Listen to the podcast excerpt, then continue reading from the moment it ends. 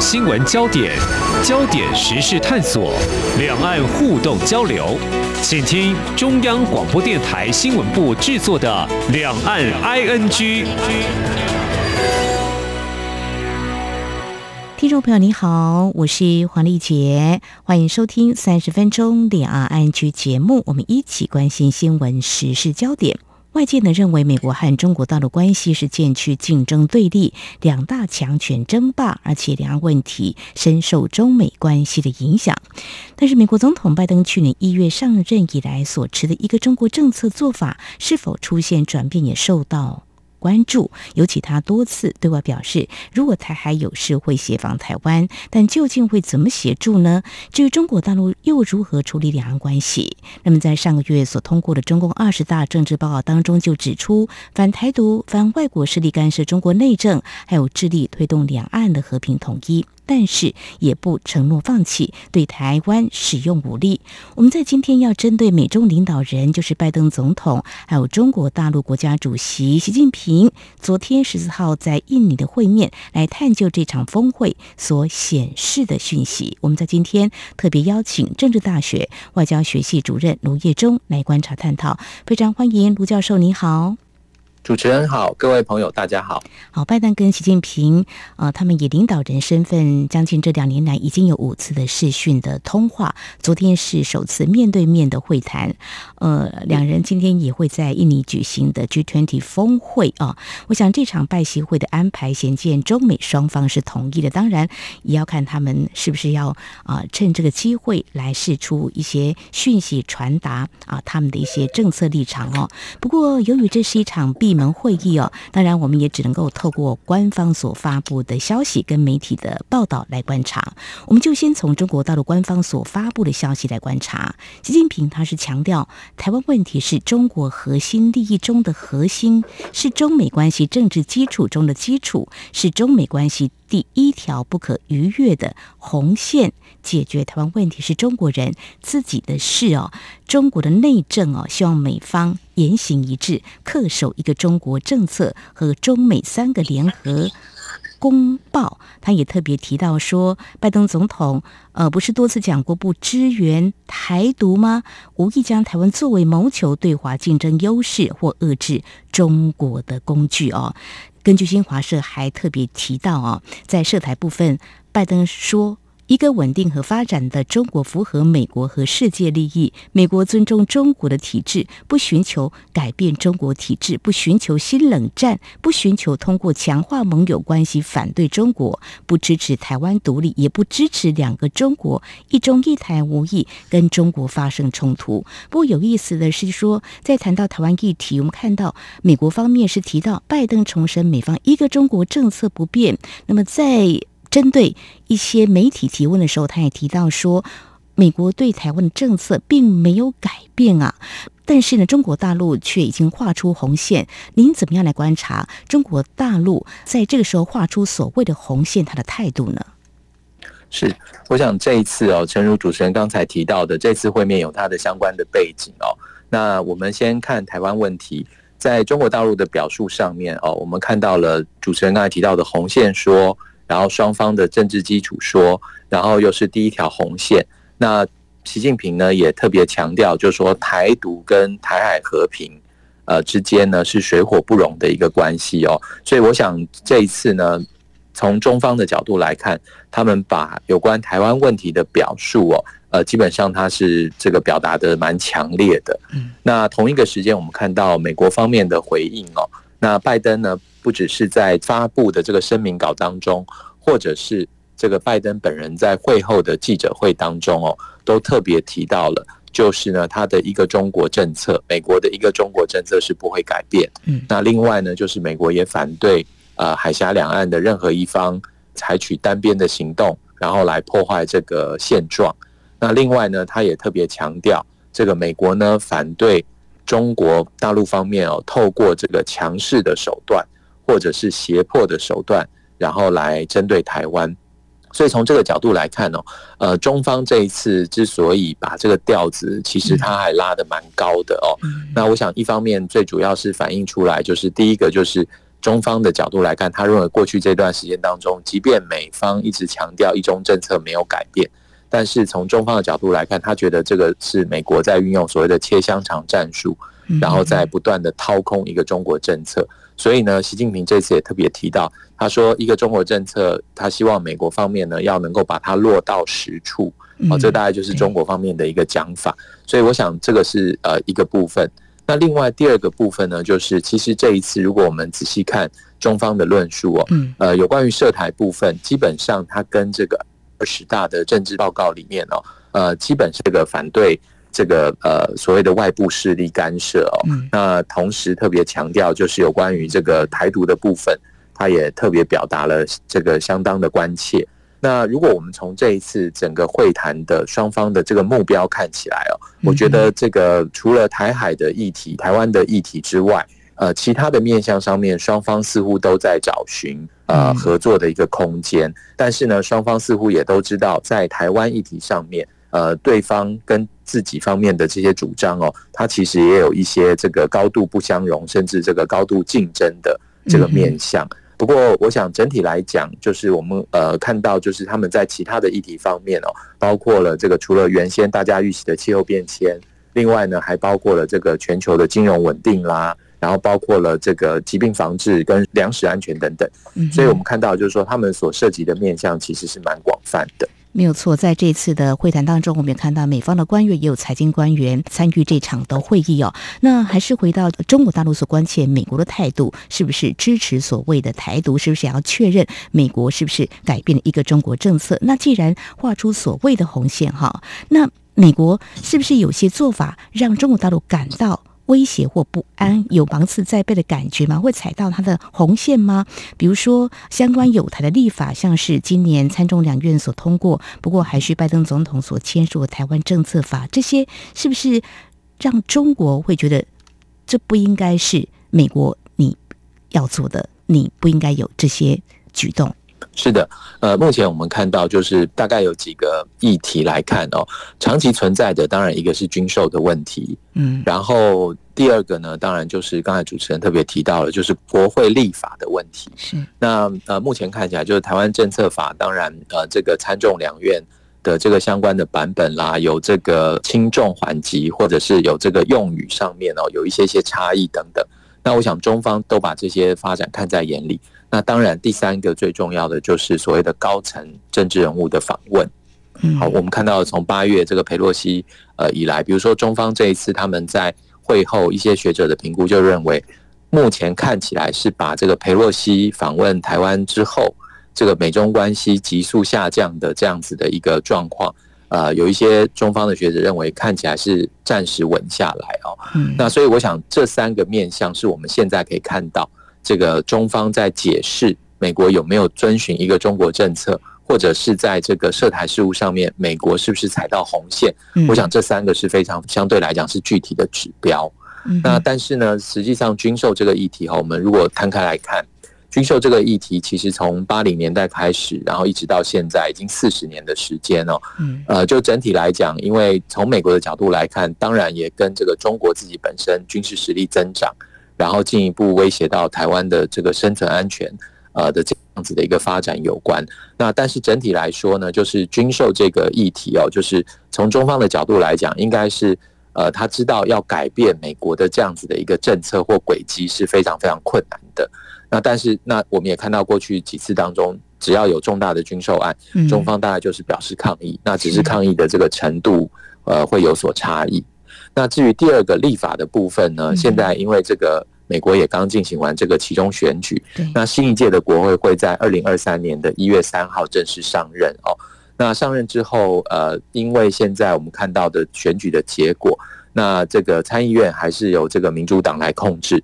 但众议院的部分很有可能是由共和党来控制。那共和党呢，呃，整体上面来讲，尤其是在众议员的部分哦，呃，只要是涉及到中国大陆的议题，他们整体来说都会。呃，比这个民主党可能立场或态度更为的强硬哦。那后面我们可以预期，就是说，在众院的这个部分，呃，大概对中国的这个呃敌意啦，或者是怀疑，应该还是会持续存在。那参院的这个部分呢，其实我们也看到，就是在过去几年当中，因为美国的民意对中国的态度也是急速的转向哦，所以参院整体来讲，大概也不会呃有太多要这个对中国友好的声音出现。所以基本上来说，不管是众议院或是这个参议院，呃，无论是哪一个这个政党属于多数哈，整体来讲，美国接下来的这一段时间当中。基本上对中国的态度应该还是会持续的维持比较呃疑惧，然后比较批评的这样子的一个态度。那至于高层访问的部分哦，我想我们也可以看得到，就是过去这段时间当中，因为包括了美国这个卸任的这个呃国务卿啦，Pompeo，然后或者是这个众议院的议长都接连来台湾访问。那当然从北京的角度来看，他会觉得在这个时间点上面，然后看起来他的诠释是这就是在支持台独。那甚至于这个中方也针对个别的人士宣布了要进行制裁等等。那我想这个整体来讲，对中方来说，这些都应该是呃他们会持续关注的部分。嗯哼，好，非常谢谢卢教授有关军售还有在美国国会的立法的部分，另外还有台美的高层官员的互访之事啊，中国大陆会紧盯美国是不是会。啊，有所调整哦，这也是中国大陆在这次的拜习会当中，我们看到了中方所释出的可能的讯息，是未来观察的指标。好，这是在节目的前半阶段，非常谢谢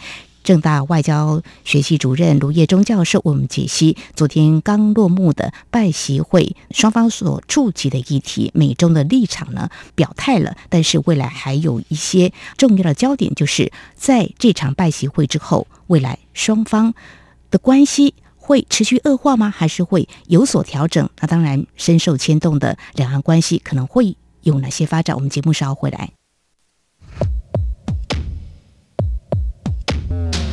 今天的新闻就是明天的历史，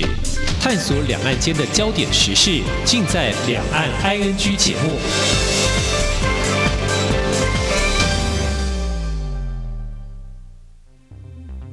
大家好，我是马街儿童医院彭纯之医师。为了建立安心的学习环境，请同学落实勤洗手、戴口罩，生病不到校。在校期间，请定时清消环境与设备器材。使用空调需搭配对角开窗，确保通风。用餐前正确洗手，用餐期间不交谈。校园防疫不松懈，安心学习有保障。以上广告是由教育部提供。阳光就是阳光，成了我的翅膀。阳光就是阳光，人民自由飞翔。阳光就是阳光，世界在我肩膀。阳光是你，是我生命的翅膀。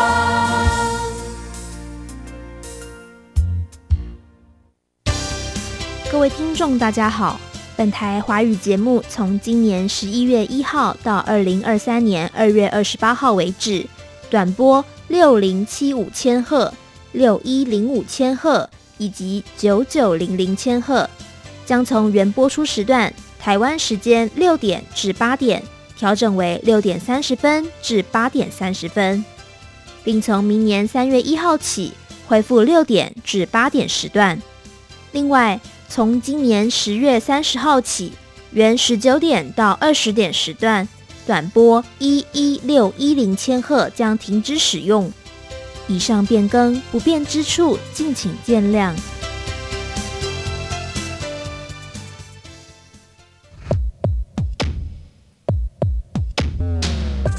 只有新闻，还有您想知道的两岸时事，都在《两岸 ING》节目。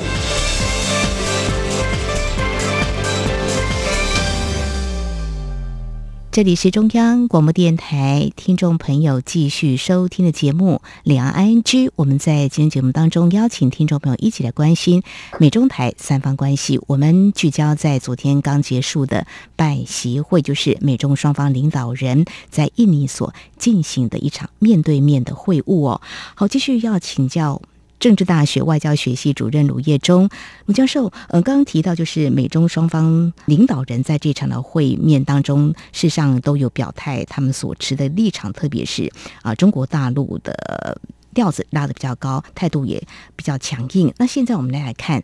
呃，其实在这次会谈之前，美方也在释出希望美中双方能够有设立所谓的护栏。事实上，这个护栏在去年七月的时候，就是美国的副国务卿雪曼前往中国大陆访问就提出来，但是呢，当时中国大陆的外交部呢就提出。一些他们的立场，就是说，美国方面呢不能够只是一边要寻求合作，一边呢，呃，又要损害中国的利益。我想，不管是美国还有中国大陆，都有自己的国家利益嘛。哦，那你怎么样来观察这过去一年多下来哦，美方提出这个要设护栏，我想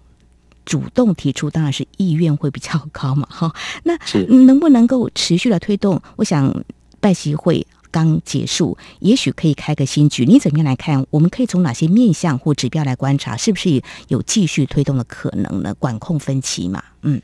是。我想整体来讲哦，这个拜登政府上任之后到目前为止，他的中国政策其实是相当的一致哦。那这里面呢，我想最呃凸显出来的就是。呃，美国呢跟中国之间的关系，从美国的角度来定义，它应该是一个高度管理的竞争关系。嗯，换句话说，因为国际结构的驱使，使得美国作为一个既有强权，中国作为一个新兴强权，彼此之间的碰撞大概是难免。但是呢，从美国这个既有强权的角度来讲，他当然不希望这样子的一个竞争关系，或是一些碰撞的关系会完全的失控，然后导致双方发生这个真正的全面性的冲突。所以呢，美国方面一直提这个美中关系之间应该要有护栏的这样子一个概念。那这个护栏我们可以大概分两个层面来看哦。第一个部分就是呢，在哪些议题上面双方的这个底线为何哦，然后看看。在哪一些不同的议题上面，大家设置护栏，这个双方的共识程度的高度大概到什么样的程度？这个也是双方会继续摸索的。那另外一个跟护栏一起这个伴随出现的，就是美国也多次提到要确保沟通管道的一个通畅哦。所以我想这两者之间基本上是一个相辅相成，然后而且呢是可以互相强化的这个部分哦。那如果说护栏的这些相关的议题上面，跟这个做法上面，大家有一些共识。那透过沟通的平台，彼此是可以强化互信的。那这个呢，对于美中关系的稳定来讲，应该是可以有正面的效益。那在护栏的具体的议题上面，哈，我想这一次其实大家表达的其实蛮清楚的哦，就是说，在比如说以这个台湾议题为例哦，那双方都各自的表现出来自己的底线。然后也都确保了，就如同双方所各自发表的官方声明里面，都用到了 “candid” 这个字，就是坦率。那拿来形容双方的互动关系，这次交谈的一个气氛。那在外交上面，我们谈坦率的这个概念，意思就是说，呃，双方都很明确的把自己的关切，还有双方的分歧，都把它点出来。而且呢，我们从拜登在会后的这个记者会里面也看得出来，双方呢不只是。确保对方有听到自己的声音，同时呢，双方呢也呈现某种程度上面对于对方立场的一个理解。好，他们用了 “understood” 这个字，嗯，所以我们可以看得到，就是说这些在相关高度竞争的，甚至于某种程度上面还会有冲突的这些议题里面，包括像台湾问题啦，包括像这个呃政治上面的意识形态。好，比如说这个中方一直强调这个民主啦，然后说中国有自己的民主，中国的人权。很显然的，就是在会议当中，美国有提出这样的关切。是。那在这些议题上面可以看得到，就是说双方可能知道这些议题是高度敏感、高度竞争，但是双方大概也目前看起来在会议当中似乎是有一个共识，就是呢，我们各自表述，点到为止。那整体的方向，他们还是呃，在这个存疑的情况之下。来继续求同，就是找一些可以合作的面向来进行。所以，我想这是这一次的他们双方对于护栏这个概念哦，呃，我想有一个这个比较更进一步的一个表示。那尤其是诚如主持人刚才提到的，在护栏这个概念，美方首先提出来之后，其实中方是觉得这个概念有很多的不确定性，有很多的问号。那同一个时间，他们也觉得美国应该要进一步。定义什么叫做竞争关系？嗯，好，换句话说，怎么会可以一方面寻求我合作，一方面又要跟我竞争呢？那中方是觉得这个部分似乎对他们来讲不是太能够理解哦。但我想这次的会面整体来说，在这些面向、这些议题上面，大概双方大概可以彼此探底，大概知道这个对方的态度是如何。嗯，所以我想护栏的这个概念在这一次之后，尤其加上这个美中双方都提到了后面会恢复相关的一些工作小组的一些互动，对，那我想这个部分来讲，应该会可以有一些些期待。嗯哼，之前在节目当中有请教过教授，教授也说可以观察，就是美中双方未来可能会开启一些原本的机制互动沟通。那看来可能还是可以持续来关注，是有可能的。尤其这次的拜习会，我们也观察几个政治的焦点，就是美国其中选举刚结束，刚刚有我们提到，那民主党其实也并没有如外界预期的，就是让拜登总统提前跛脚吧？哦，那还有习近平也在十月中的中共二十大之后确定明年会延任，呃，双方呢其实都可以展开一个新的。关系的一个交往哦，所以刚刚您有提到，就坦率跟理解啊，这是难得的，在美国还有中国大陆他们对外所发布的相关的讯息呢，让我们看到一致的一个部分。至于说他们互相探底或是摸索未来怎么样的互动呢，或许可以来观察。嗯，看到就是美国的国务卿布林肯在明年有可能会访问中国大陆，如果是这个样子的话，这个也可以视为就是说，呃，他们的沟通的管道也会慢慢畅通，也会变成。机制会慢慢恢复以前的情况，那美中关系的慢慢的可能不至于会持续恶化，也是可以这样来期待跟观察吗？是的，我想我们可以看得出来哦，因为在这个川普时期，呃，其实我们如果往再往前面推一些哦，嗯、美中之间在高层官员的这个互动上面，其实是从小布希时期开始建立了这个呃所谓的 senior dialogue，就是这个资深高级官员的对话。那当然，这个部分，呃，小布希跟呃当时胡锦涛他双方都同意来促成哦。但是后面的这个互动合作上面，在机制本身上面，当时参与的美国的这些资深官员，其实对于这个中方哦，就是看起来好像有一点渲染，然后过度夸大了当时这样子一个机制，觉得不解。但整体来讲，因为小布希的后期，呃，美中之间的关系相对来说是比较平稳的，嗯，所以。双方的这个矛盾冲突还没有表面化。那到了奥巴马时期呢，基本上中方在奥巴马一上任的时候就希望这样的机制可以延续。那奥巴马确实也延续了相关的机制，并且做了一些调整。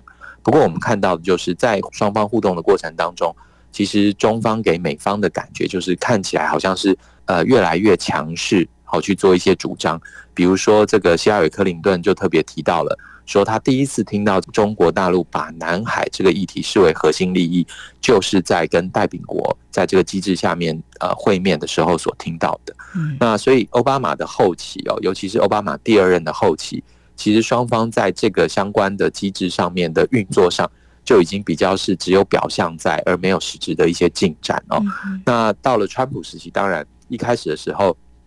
有建立一些这个互动机制，那尤其是增添了一个有关于人文交流的部分。但实际上雷声大雨点小，后来美中关系急速恶化，那这些机制基本上也没有再进行运作。所以我想，如果这个布林肯在明年可以回到这个中国去进行访问哦，那接下来在外交上面，可能我们也可以预期这个中国的外长会再到美国去进行回访等等。那双方越来越多、越来越频繁的做一些交流。我想整体来讲会有助于在中高阶官员上面哦，尤其是在呃这个工作层级上，在政治层级上面，他可能都会慢慢的恢复一些互动。所以我想现在大家可以预期的就是说，如果接下来几个月当中，美中之间在相关的沟通管道上面都可以逐步的恢复正常运作的话，那我想大家可以拿来比拟的一个时间段哦，大概就是呃奥巴马执政第二任的后期。哦，当时美中的一些互动关系。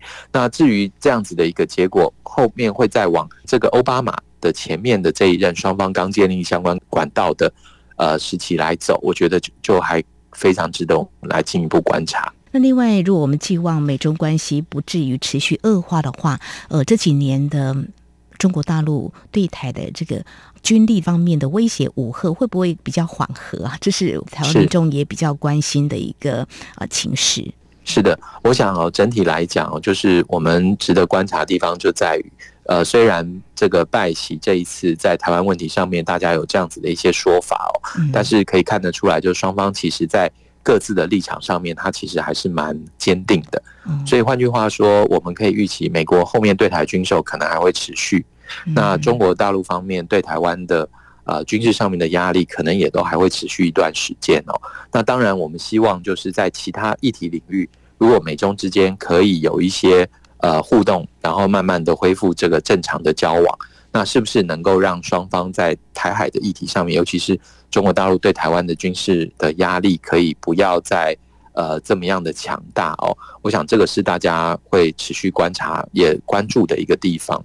不过整体来讲哦，因为习近平这一次在二十大之后，在政治上面哦，他等于取得了新的这个 momentum。那美国方面呢，在其中选举之后哦，这个对拜登来说，呃，整体的情势也让他不至于呈现一个这个呃跛脚总统这个趋势太明显的情况之下。我觉得在接下来几个月当中，虽然拜登这次也特别提到。呃，看起来中国在短期之内不会立刻的攻击台湾，但是我想整体来讲，台湾议题应该还会是美中后面继续交往或是互动过程当中一个重大的分歧。嗯哼，好，这是在有关呃军事方面台湾台海情势的一个影响哦。那至于两岸有没有可能对话，好像。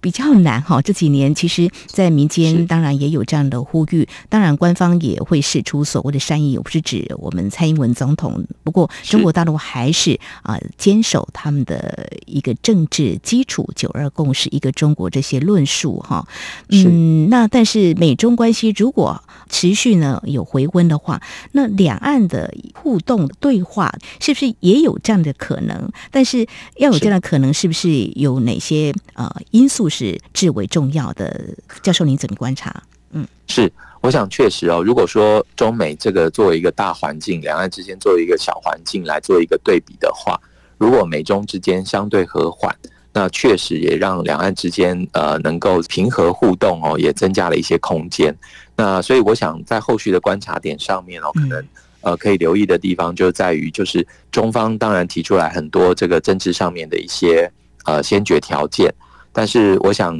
呃，换个角度来讲，中方或许也可以秉持着跟美国这样子存异求同的一些精神哦，能够逐步的让两岸恢复一些，比如说事务性的啦、功能性的一些互动。嗯，那我觉得这个部分来讲，呃，基本上对于两岸关系的和缓来说，一定是会有正面效益。那当然，我想也就是在这个呃领导人的一念之间啊，那我们还是希望这个两岸之间还是能够。平和互动，平和相处，这应该是多数这个台湾民众的一个期望。嗯哼，就是互信度要高嘛，才有可能会去启动各方面的交流、民间交流。我想这个部分也是双方都要努力的。中国大陆，呃，是不是也有可能在两岸的互动交流部分，不再偏向所谓的单方的操作？这个也是我们在。台湾的角度来看是如此啦，那当然中间有很多的环节呢，有很多的呃障碍，必须要一一来突破，这也是双方要共同努力的。嗯，既然美中关系有可能呃会开的新局，就是会有一些合作，那当然我们寄望两岸的部分也能够有互动交流的机会，有对话的可能哦。好，我们在今天针对昨天十四号刚结束的拜习会所触及有关台湾。两岸还有美中台关系的一些议题，我们在今天非常感谢政治大学外交学系主任卢业中的观察解析，非常谢谢卢教授，谢谢您，谢谢主持人，谢谢。好，以上就是今天两岸 ING 节目，非常感谢听众朋友您的收听。如果听众朋友对节目有任何宝贵意见的话呢，我们都非常欢迎您随时跟我们互动交流，管道很多，您可以来信，传统信件，请您写到。台湾台北市北安路五十五号，写给两岸安居节目收就可以了，或者你可以寄到电子邮件信箱 i n g at r t i 点 o r g 点 t w。另外呢，也非常欢迎听众朋友加入两岸安居节目的粉丝团，你在脸书的搜寻栏位上打上两岸安居来搜寻就可以了。黄丽杰祝福您，我们下次同时间空中再会。